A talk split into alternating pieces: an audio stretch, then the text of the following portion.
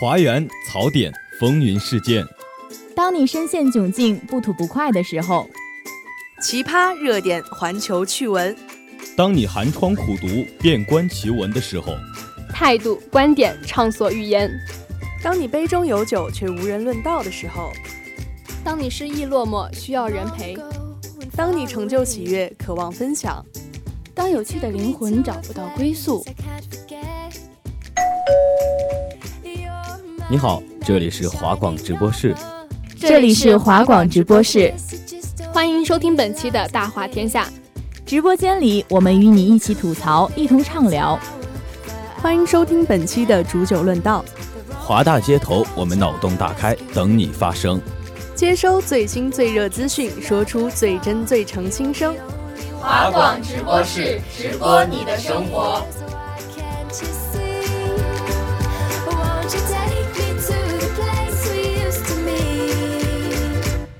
大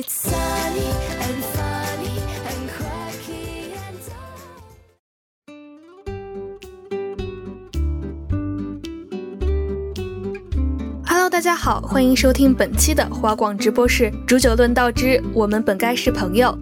我是即将拥有狗狗的芋圆，我是一直都在养狗的四喜。来了厦门之后呀，我发现它真的是一个特别富有生机的城市，因为这不管一年四季春夏秋冬，老鼠和蟑螂都特别的猖獗，而且它们不仅很猖獗，个头还特别大。我上次呢就看见一只老鼠，足足有碗那么大，还挺吓人的。我觉得它们之所以能够长得这么好啊，不仅仅是因为咱们厦门气候好，还有个原因就是咱们华大的伙食实在是太好了。不仅仅是这个食堂的伙食好，还有咱们同学们点的外卖，这样子的一种饮食环境，就是让老鼠的繁殖越来越迅速了。真的，在这里我要提醒一下广大喜欢点外卖的小朋友们，在点了外卖以后呢，一定一定要去马上领取。我上一次啊，就是隔了半个小时以后去领取，然后呢就被老鼠咬了一个超大的窟窿。天呐，真的还挺恶心的。其实老鼠并不少见，但是我觉得我们家乡的老鼠和厦门这边的根本就不是一个吨位的。我觉得厦门这边的足足有兔子那么大。是不是还有一种想要摸一下的冲动？那倒没有，因为你不知道上一秒它们到底是在下水道还是在垃圾堆。那你本人怕老鼠吗？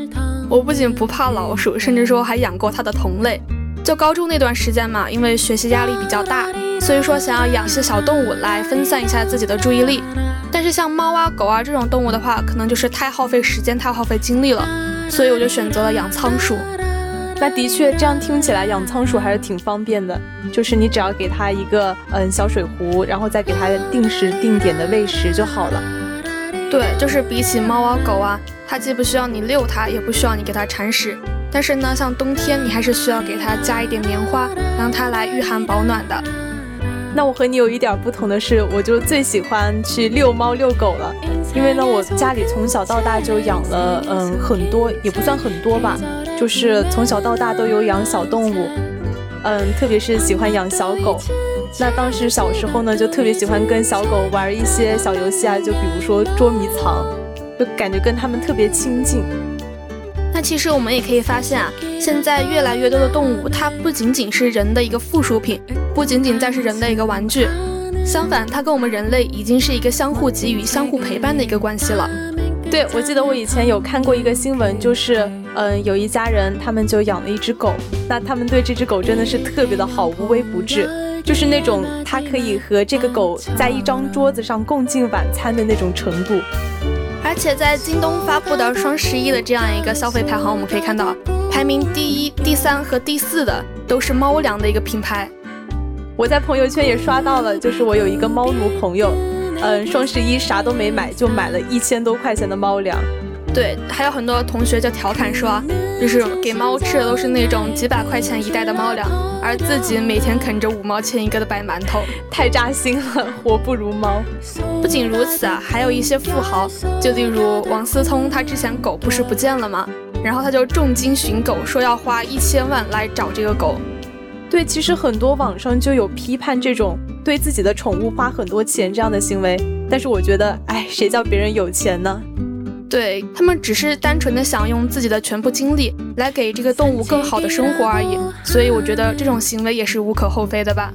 而且我们可以发现，现在不仅是年轻人喜欢养狗，嗯，养狗的这个群体也越来越老龄化了，就是有很多嗯独处的老人，他们就喜欢像养一只狗陪伴在身边，那他们真的是把这个小狗当亲人一样去对待。其实呢，除了我们之外啊，还有很多其他的同学也给我们分享了他们和他们宠物之间的趣事儿，让我们一起来听听看吧。同学你好，你家里有养过什么宠物吗？嗯，我家还养过挺多宠物的，比如说什么小兔子呀、小鸭子呀、小鸟呀、乌龟、金鱼，然后还有一些七七八八的小动物。嗯，那你平时是怎么和小动物相处的呢？你心目中人和小动物的关系是什么样子的呀？嗯，我一直养小动物就比较佛系，然后因为在我们家，我也不是主要去养那个小动物的，我就天天看着它活蹦乱跳的，开开心心的，我就觉得很快乐。你觉得人跟动物应该是怎么样相处的？应该是怎么样一种关系？我觉得人和动物应该平等的相处嘛，然后平等对待，因为人也属于动物，然后就是没有这个尊卑之分，就更不应该要虐待动物了。那你有没有就是看到过一些人和动物相处的一些比较好的事例，或者是让你比较感动的事例呢？嗯，就之前有看到新闻说，狗狗为了保护主人，然后自己挨刀啊，然后还有火灾的时候，那些狗狗会把睡睡着的主人叫醒的那种。家里有没有养过什么宠物？嗯，有养过狗。嗯，我们家养了三个泰迪狗吧，然后有一个狗是我自己花钱买的嘛，是中考那年，然后在马路边上看到它特别可爱，然后就买了。然后他一直陪伴到我现在，他特别黏我。然后平常我不在家的时候，他就跟跟着我爸我妈玩。我一在家的时候嘛，他就是嗯不理我爸我妈了，就是天天就黏着我，一直黏着我。尤其是我高考那会儿啊，然后他就是天天晚上陪着我。我那时候要学习到凌晨两点钟，他就在床上趴着陪着我，反正当时特别感动。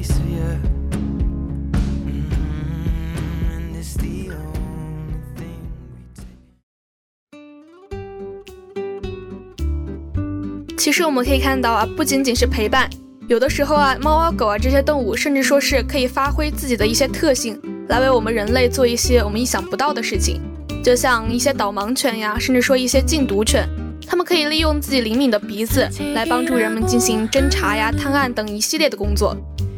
你让我想起来之前有看见一个视频，就是一只警犬给别人做那个心肺复苏，它就是嗯两只爪子在你胸前这样按压两下，然后再俯下身来听有没有脉搏，然后再继续按压，真的特别聪明。我之前还看过那种就是人扶住一只小金犬做仰卧起坐，然后网友都在底下评论说狗生太难了，真是每天都需要去营业。那我之前也有看见过一个新闻，就是，嗯，一只警犬，它年纪比较大了，就到了寿终正寝的时候，当时它的那个负责它的那个刑警就抱着它哭，真的场面还挺感人的。所以说，狗和它的主人的感情真的是特别的深厚的。就像我之前还看到，我去年看到一个新闻，对我的感触挺深的，就是有一只泰迪冲向一只金毛，然后那个金毛因为护主嘛，所以就是不小心把那个泰迪给咬死了。然后泰迪的主人就是拿着那种棍棒，想要去找那个金毛复仇。然后金毛的主人是一个老人，他知道自己的金毛有危险之后，他就把绳子解开，想让金毛跑掉，然后自己来遭受就是泰迪主人的这样一个毒打。金毛本来都已经跑到路口了，然后回头一看，发现自己的主人正在被打，然后又掉头跑回来，直到自己被打死了。这个新闻我当时也有刷到过，就感觉特别的心疼，而且也特别气愤。我觉得真的狗是人类真的是最好的朋友，所以在这里也要提醒一下有狗的同学们，遛狗的时候一定要记得拴住它。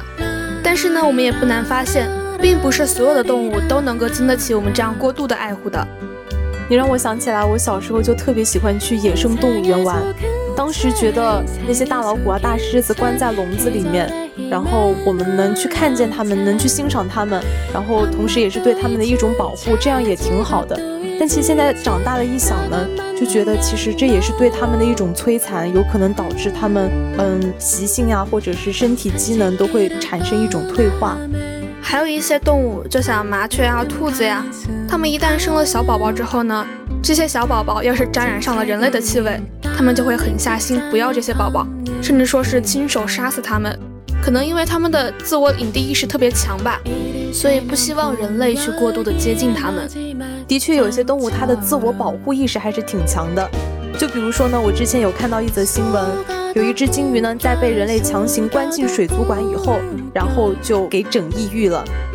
如果说这些事情都是咱们好心办了坏事的话，那还有一些以盈利为目的的行为，就真的特别过分了。就像之前特别火的那些马戏团，他们就会将一些老虎啊、狮子啊、大象啊之类的动物，把它们关起来，然后让他们进行一些表演。如果他们不服从自己的意愿的话，那些管理员还会用火啊，甚至说用鞭子去抽打他们。你别说了，我小时候还挺喜欢看这种马戏团表演的。哎，真的是年纪小不懂事。而且呢，有一部分人类不仅会以这种方式去伤害他们，还有一部分呢就特别喜欢吃。有一些有钱人呢就比较喜欢吃这种山珍海味，就比如说现在已经灭绝的野生穿山甲，就是被人类给吃没的。还有更过分的一件事情啊，就是在日本。每年的九月到次年的四月，鲸鱼啊、海豚的血液就会把日本的很多海域都染成红色。鲸鱼妈妈们甚至都来不及带着小鲸鱼逃走，就被残忍的杀害了。而更讽刺的是，日本的家长们却带着孩子们来看鲸鱼的妈妈是怎么带着小鲸鱼死去的。他们对于动物保护协会的警告置若罔闻，甚至说把这个看成了是一种很正常的销售行为。被你说的我汗毛都竖起来了，太可怕了。那之前呢，我也有在网上看到一个新闻，说的是一名女子，就是因为想获得心理上的快感，然后去虐待动物。她当时把一个高跟鞋穿在脚上，然后直接去踩猫咪。那个视频当时也特别特别的惨，很多人在下面声讨这名女性，但是这名女性还是继续任性作为，与我无关的样子。对，而且还在德国汉堡有一个毒理学实验室，就最近流传出了一个视频，就是。大量的动物都被残忍的虐待，就像猫每天都要接受十三次的注射，还有一些狗被强行的撬开嘴来给他们吃胶囊，他们就是利用动物来进行一些化学实验。我感觉他们根本就是没有一点爱心，而且他们在做实验的同时没有为动物提供任何麻醉和止痛药，很多动物就是在实验以后器官衰竭死亡了。还有一些人啊，他们就是喜欢把类似鲨鱼这种比较大只的海洋动物绑在他们的快艇后面，然后高速行驶他们的快艇，将鲨鱼活活的拖死了。他们看着水中挣扎的鲨鱼，还感觉很享受的样子，时不时的发出了笑声。这些人最后因为虐待动物被判了十天的监禁，但是我觉得这种惩罚还是实在是太轻了一点，太过分了吧这种行为。其实啊，动物保护这个话题一直都饱受争议。总是有各种各样的声音会说，我们是站在上帝的视角，以圣母之心来引出这个观点，是一种道德绑架。其实我们仔细想一想的话，动物和我们人类是一样的，它们有思想、有感情，也有它们自己的一种生活方式，更有一种自由权。我们应该反省一下，我们是否有考虑过他们的感受，考虑过他们的想法，是否有想过他们的生命什么时候终结，是由他们自己本身决定的呢？我们人类呢，现在总是说提倡珍爱生命、爱惜生活。我们都说生命很珍贵，但是难道动物的命就不值得珍惜了吗？有人可能会为了做一只所谓完美无瑕的包，鳄鱼就会被钢筋戳进脊柱，在清醒的状态下被剥皮，然后被扔到阴暗的角落里，痛苦挣扎四五个小时之后才会死去。伤害动物的事情太多了，不要觉得跟自己没有关系。我们去过动物园、马戏团、水族馆。里面看到的每一只可爱的动物，都经历过永别家人、被人类囚禁的伤痛。我们经常会说呀，没有买卖就没有伤害，但这仅仅被当做了一句口号，当做了一句无关痛痒的话。而那些无辜的生命，并没有能力抗争，只能等死。那在这个世界上呢，每年都有一亿条鲨鱼受到伤害，每天都有一百头大象被杀，每天都有七十五个物种在灭绝。物种数量的改变牵动着整个食物链，最终破坏生态平衡。野生动物惨死在猎枪之下，大海的环境无法孕育出新的生命。全球变暖，海平面上升，动物都无家可归了。其实，任何一条生命都值得被尊重。保护动物，其实也是对人类的一种自保。生而为人，我们也许拥有更多的权利、更多的武器，但因此也更应该去履行更多责无旁贷的义务和职责。可能这种力量是渺小的，但终有一日，所有的生命都能够在真正属于他自己的地方真实的活着。也有很多同学呢，向我们发表了他的一些保护动物的倡议，让我们一起来听一下吧。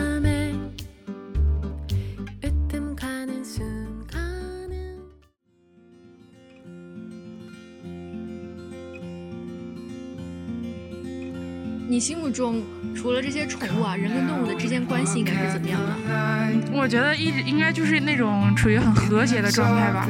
我觉得就是狗本来就是人类的朋友嘛，而且就是有很多就是狗帮助人的事例，然后我觉得就是很温馨的那样的。那就是除了就是人跟动物相处的非常好，也有一些网上会经常会出现那种虐待动物的事例，你有没有听到或看到过一些？我听到过，呃，经常看抖音的时候，然后会有一些就是杀狗的那样的视频，然后我就觉得他特别残忍。我觉得那样的人都不能称之是为人，因为我觉得他们就是很残忍。因为本来就是狗狗就是大家的朋友嘛，对吧？然后它也经常能帮助我们很多东西，再者就是它也不会伤害我们干嘛的。然后我就觉得人有时候还这方面还是挺残忍的。我觉得这样做。嗯，是特别不对的事情。那你觉得可以有什么措施可以保护动物，包括我们这种宠物啊，那种野生动物？我觉得可以，呃，就是申请，就是搞一个保护动物的那种法律干嘛的，然后伤害动物，就是做个几年牢干嘛的。我觉得肯定就不会再有人伤害动物了。然后就是平常关爱动物的人士嘛，也要互相监督一下那样的。然后看到有伤害动物的行为，就是要互相提醒一下那种干嘛的。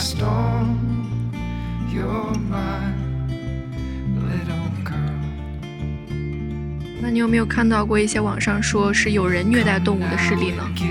哦，之前看新闻的时候有看到有人把猫从很高的地方扔下来，然后还有用高跟鞋去踩猫的事情。我觉得还得多宣传一下保护动物的那些，提高一下人们的这个意识。嗯。还有就是公益广告啊之类的，也可以让那些呃人保护动物嘛。那你有没有听说过网上一些虐待动物的事情呢？就你有什么感受吗？有，我之前有看过那个什么，嗯嗯，广西的那个狗肉节呀，然后网上还有很多什么打狗啊、骂狗，就是骂都算了，他打狗啊，然后那种虐待狗，然后把他们搞得那种。嗯，就很凶残的那种那那种行为，我真的觉得就很吓人。然后像我自己的话，平时虽然我对他们很佛，但是我从来不会打他们、骂他们，我让他们自己就是和平的生长。就是人各有命，动物也有自己的命嘛。就是我给它吃的，给它喝的，它能活得好不好，就看它自己了嘛，对吧？但是虐待动物真的不行。最后一个问题，你有没有听过就人和动物相处之间的一些感动的事迹吗？嗯，就我有看一些电影啊什么的，上面有写。嗯，有有演一些这样的事迹，但是我觉得，嗯，在我身边或者说我印象最深的那种故事，其实我觉得是导盲犬和盲人之间的那种故事嘛。我觉得，嗯，他们才更好的诠释了人和动物之间的互帮互助，然后也不仅仅是人们去养一个小动物，而是动物其实给我们的生活也带来了很多的方便。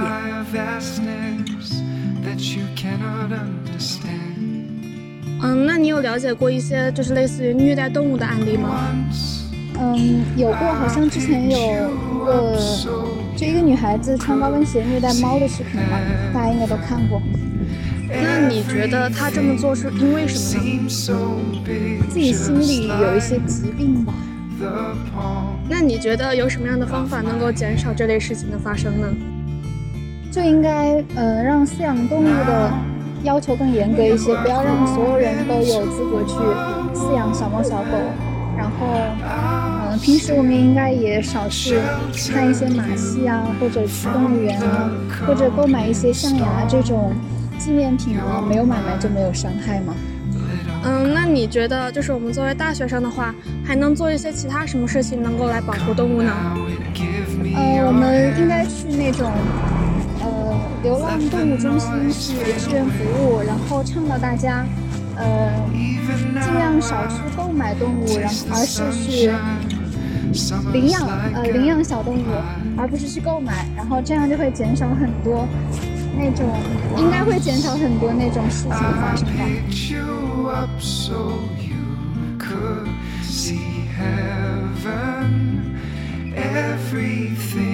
好了，今天的煮酒论到这，我们本该是朋友，到这里就要和大家说再见了。播音玉圆、四喜、写彩编木星、渔火、机务、渔火、Coco、猴脑、超火 CP、黄喉 CP，共同感谢您的收听，我们下期同一时间再见吧。